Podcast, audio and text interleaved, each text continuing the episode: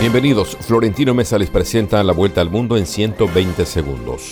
El número de personas muertas superó los 9.500 en Turquía y Siria, mientras continúa la búsqueda frenética de sobrevivientes tras dos poderosos terremotos y una serie de réplicas violentas que además dejan decenas de miles de heridos y pérdidas catastróficas.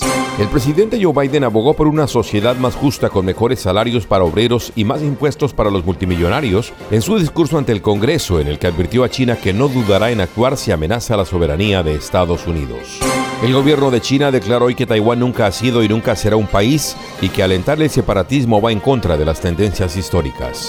El presidente de Ucrania, Volodymyr Zelensky, realiza hoy su primera visita al Reino Unido para reunirse con el primer ministro británico Rishi Sunak y dirigirse al Parlamento en busca de apoyo con equipo militar a fin de contrarrestar la ofensiva de Rusia. Las Fuerzas Armadas de Mali anunciaron que mataron a 34 supuestos terroristas en una operación especial que se desarrolló los pasados días en el centro de ese país.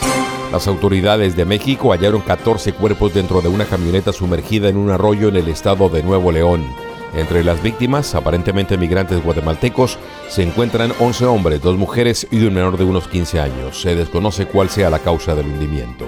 Al menos 400 profesores procedentes de la conflictiva zona del Cauca, en el sureste de Colombia, ocuparon la entrada del Capitolio Nacional en Bogotá en demanda de mejor atención en salud y condiciones laborales más favorables.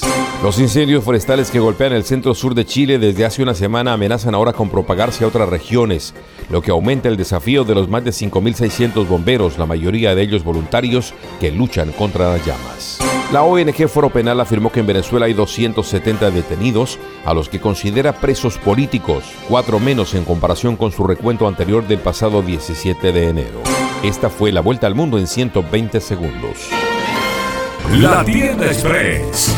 Llegó la tienda express. El más espectacular programa de fidelidad para tenderos y consumidor final.